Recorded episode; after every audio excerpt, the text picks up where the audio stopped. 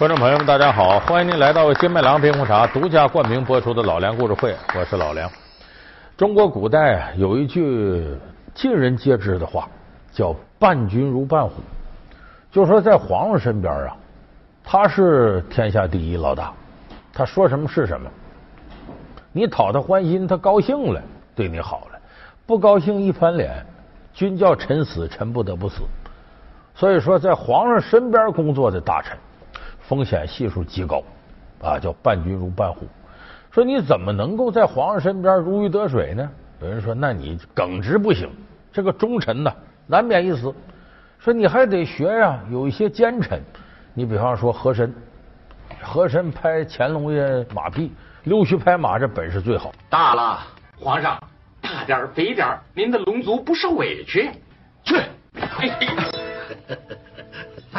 皇上您看，这靴子您穿着嫌大，可是何大人戴着呀，正合适。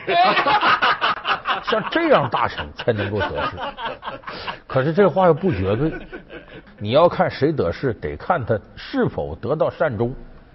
说这个人呢得势啊，最后皇上把门给抄斩了，那不能叫得势。你得比谁活得长，谁能寿终正寝，谁最终得到好下场。所以你这么一比看呢，刘墉比和珅得势。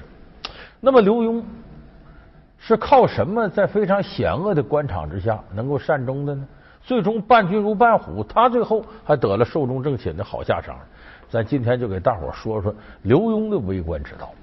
刘墉，清朝一代名臣，他背后真长有罗锅，天生残疾吗？他真娶了六王爷家的格格，攀附上了皇亲国戚吗？真实的刘墉究竟与艺术作品中的他有何区别？从地方执政到朝廷为官，刘墉宦海沉浮的背后究竟有哪些不为人知的故事？老梁故事会为您讲述刘墉不简单。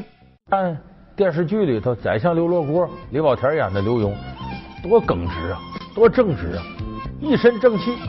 说这是刘墉的法宝。那么历史上真实刘墉是不是这样？而且电视剧里你看到的刘墉，从外形就不对。电视剧里刘墉是什么形象？小矮个罗锅，后边有一个挺大的罗锅拱着，还是个罗锅，一些磨墨都不配。哎，何大人，你。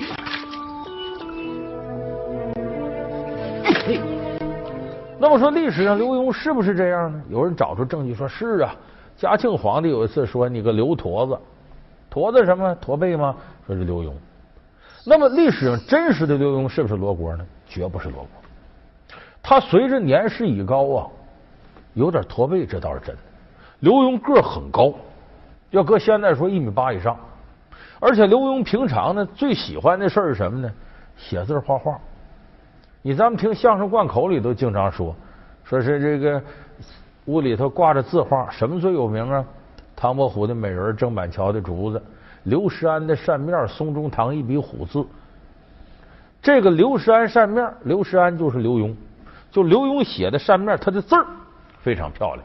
所以刘墉没事呢，站到那儿呢，桌子前写字个高写字常年弓弓腰。就有点驼背，所以这么落了个外号，人管他叫刘罗锅。他不是真罗锅。再说那个年代，咱们说罗锅啊，你不可能当那么大官。有人说那怎么还以貌取人呢？皇上你有才华，说他后宫选娘娘、选妃子、选嫔，这是谁长得漂亮要谁。那大臣能给他安邦治国的，你还管他漂亮不漂亮？那不是。那年月也讲这个，因为做官的有两个标准。一个是呢政治标准，你是不是根红苗正？第二个标准呢长相。那个历朝历代都有这个事儿，尤其科举，皇上在选你到身边的时候，这个面相不是说谁越长得漂亮，说美男子，搁现在说颜值爆表了我就用你，也不都是那意思。起码皇上看你得顺眼，就看你这相不是尖嘴猴腮啊，堂堂正正。奴才以为凡我大清官员。应该仪态端方。刘墉虽有文采，但形容猥琐，六根不全，实在有损我大清国风范。哦，刘墉，转过身来，让朕瞧瞧。那就以你为题，咏诗一首。背驼负乾坤，胸高满经纶，一眼辨中间，单腿跳龙门。丹心辐射剂，图脑谢皇恩。以貌取才者，岂是贤德人？这不能简单的称之为皇上就是看谁长得好要谁，不是，这是专门有术士、有算命在旁边看谁对你有利，就跟我们现在有的人看星座，哎呀，我天蝎座的，那狮子座对我如何，水瓶座对我如何，皇上那时候也讲这个，尤其乾隆是地道的一个叫颜值控啊，谁长得好好看，我愿意用谁，所以咱们看和珅，王刚演的和珅，演溜须拍马是惟妙惟肖。哎，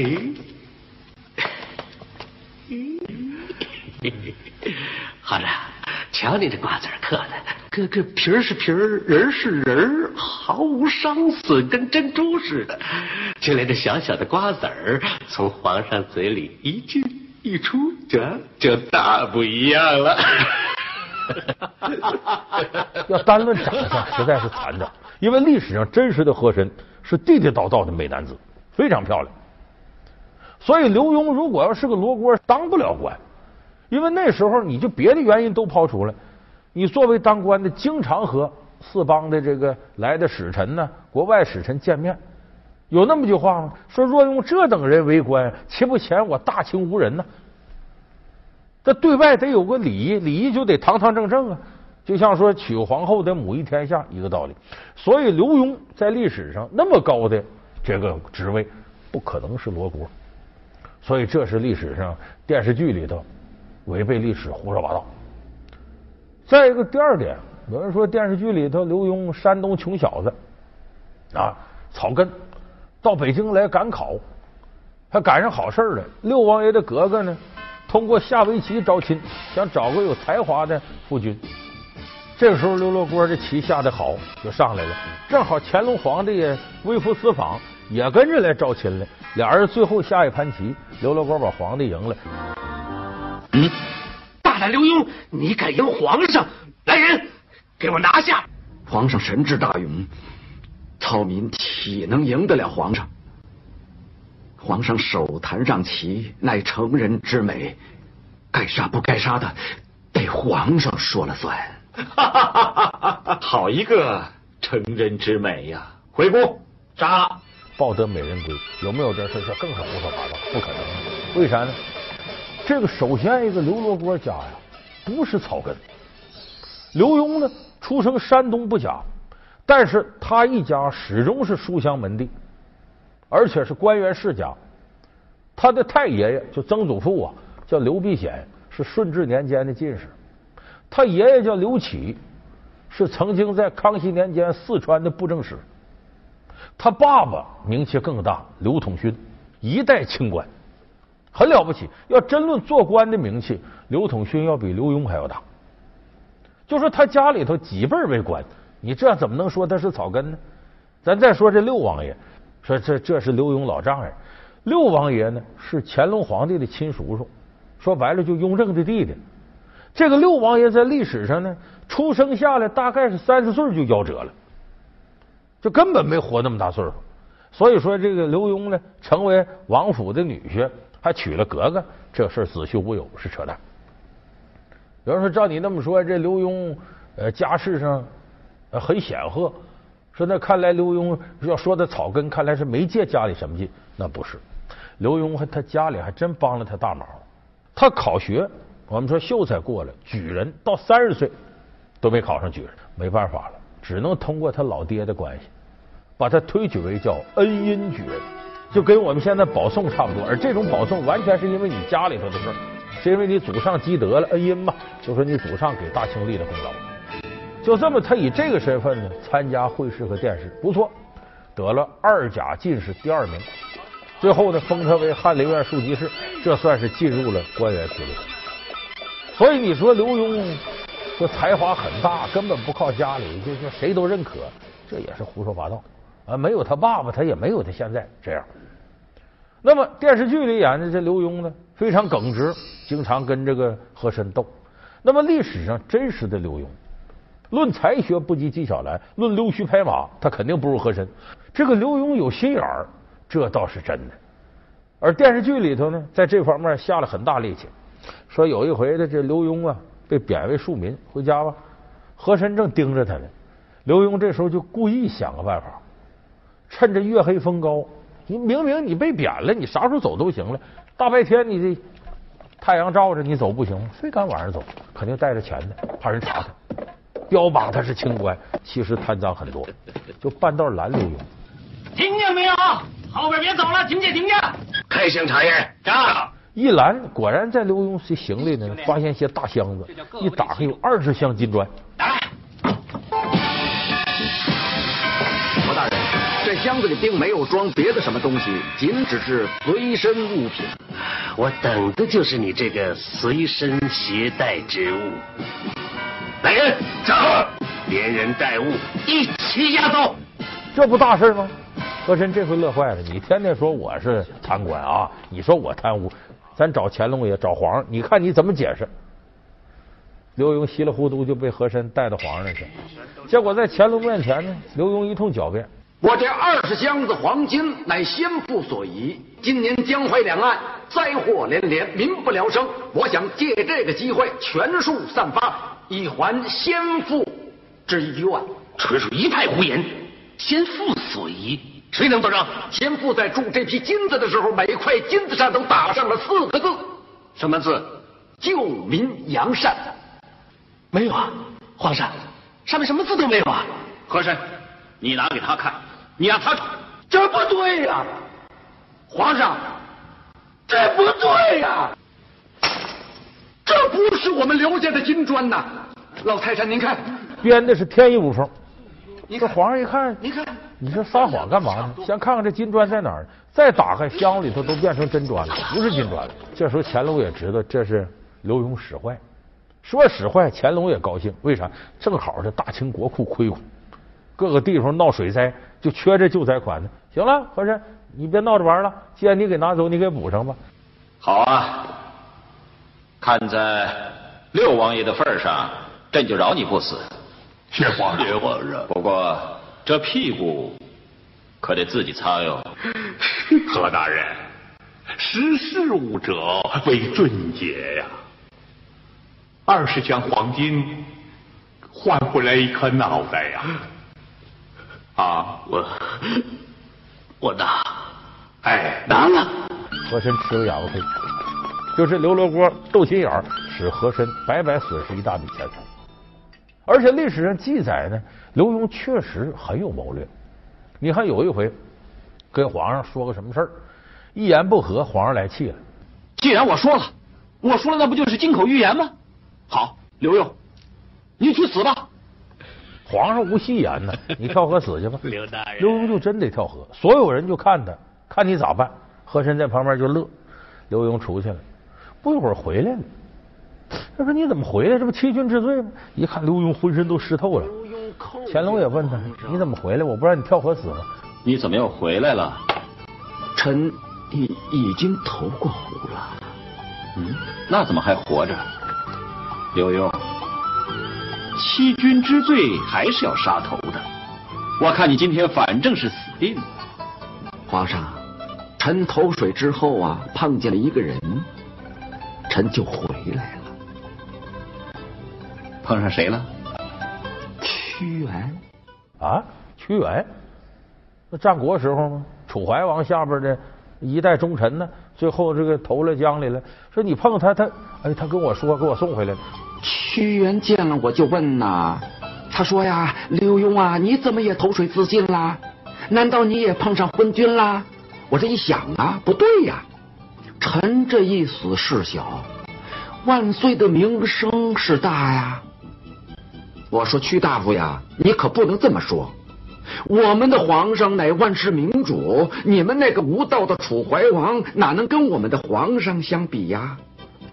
臣只不过是失足落水而已，我就挣扎的呀，从水里浮出来了，又来到皇上面前。皇上，您说臣做的对不对呀？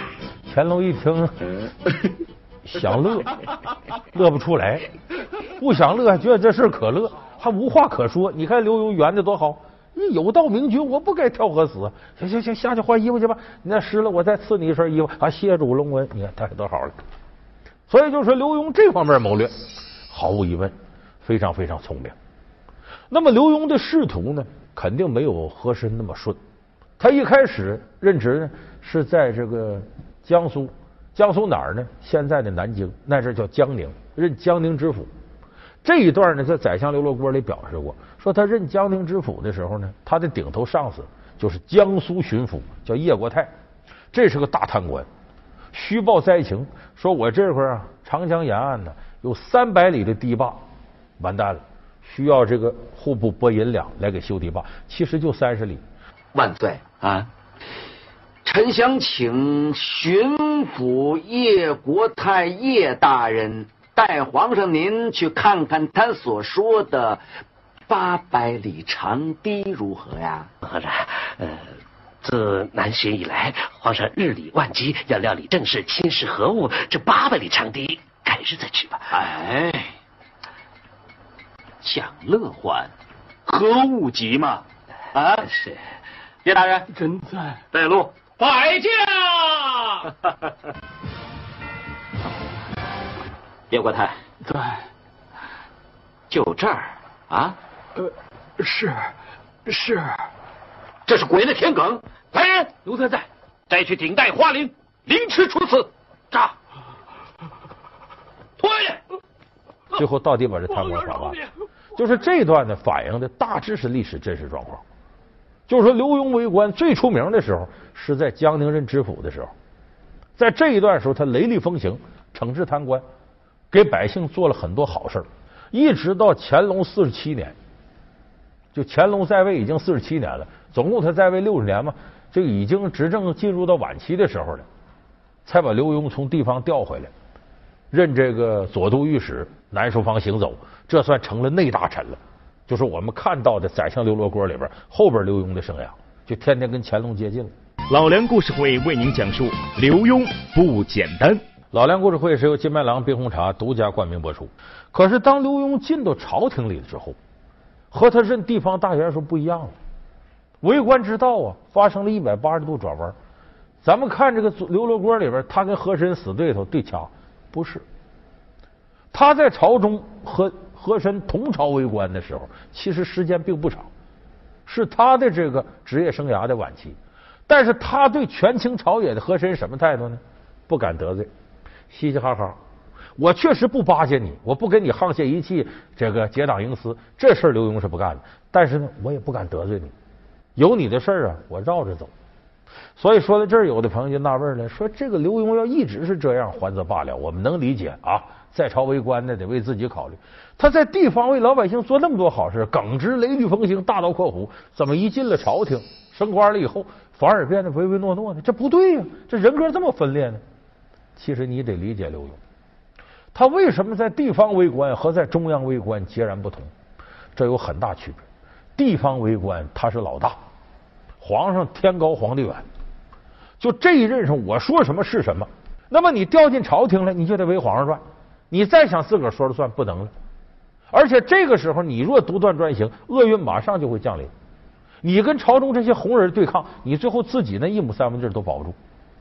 所以刘墉这时候是深通为官之道，知道这个时候到什么山唱什么歌，如何曲意逢迎，如何明哲保身。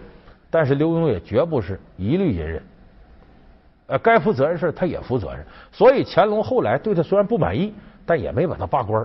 他的官运始终很平稳，一直到乾隆六十年，我们都知道乾隆皇帝当了四年太上皇，因为什么呢？他爷爷康熙在位六十年，他不敢超过他自己的爷爷，所以到了六十年时候我退下来，退下之后他又活了四年，这四年皇位传给自己儿子嘉庆，他当四年太上皇。那么这个时候刘墉站出来了，怎么着呢？传给嘉庆，嘉庆当时三十七岁了。登基坐殿以后要搞一个登基大典，这嘉庆老尴尬了，因为呢，登基大典上必有一关，当朝的某个执政大臣或者是呃内太监拿着这玉玺上来了，啊，吾皇万岁万岁万万岁！啊，龙玉惊天，正是亲政大典上。你得说这话，这东西拿上来，没这个，说白了，你的合法性从哪来？所以这个时候，刘墉站出来说：“皇上不用着急，我呀，进宫找太上皇商量商量。”他自个儿去找乾隆去，说：“太上皇啊，我跟你一辈子了，我说点心里话啊。你既然是太上皇，其实什么事您都说了算。只要您活着一天。”您儿子上来，这叫训政时期，还得接受你教训。说白了，他就是个实习皇帝，你在后边管着呢，实权还在你这儿，何必让天下人嚼舌头呢？说你临下去也不交权呢？那玉玺那个东西就是个物件啊，它不代表实际权利。你要不交这个，您儿子怎么想？大臣怎么想？天底下封疆大吏、平民百姓怎么想？有不服的。这对您这名声不利。乾隆想，可也是啊，真正权力在我手里，我还在乎这玩意儿吗？给他吧。这等于嘉庆一上来，刘墉立了推子，所以嘉庆在位的时候重用刘墉。那么相反呢，和珅倒霉日子开始。等乾隆驾崩那天，嘉庆一看老爹死了，不用给这面子了，就地把和珅拿下，抄和珅的家，一抄和珅家产等于大清财政收入十一年的总和。所以历史上叫和珅跌倒，嘉庆吃饱。那么电视剧里表现的很有意思。这时候刘墉也年事已高了，八十多了，带着家乡的这个煎饼卷大葱到监狱里看和珅去了。俩人还有一段关于人生与政治之间精彩的对白。你试想想，如果你我之间换一换这方寸之地。是你站在栅栏外边，而不是站在栅栏里边。你想想，你还能仅仅满足于二锅头和这煎饼卷大葱吗？你说的太对了，我对阁下您是知之太深了。你说这太太深了，对你对，我不会满足的。哎，这个是《宰相刘罗锅》电视剧的一个高潮。所以你看呢，我们把这个刘墉一生给总结一下，你发现这个人可不是时时都是硬骨头，他也知道见风使舵，也知道曲意逢迎。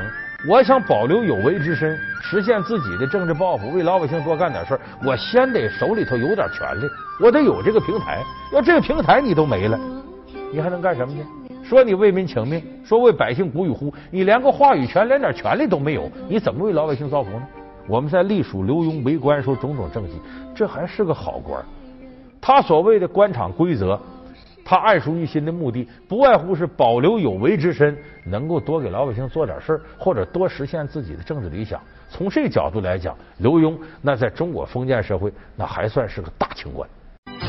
文艺作品中的乾隆风流潇洒、勤政爱民，真实存在的乾隆又是怎样的一个人？乾隆皇帝六下江南，真的是为了寻花问柳吗？后人称颂的康乾盛世，乾隆到底占了几分？为何对大贪官和珅，乾隆一直捧而不杀？老梁故事会为您讲述乾隆不能细说。好。感谢您收看这期老梁故事会。老梁故事会是由金麦郎冰红茶独家冠名播出。我们下期节目再见。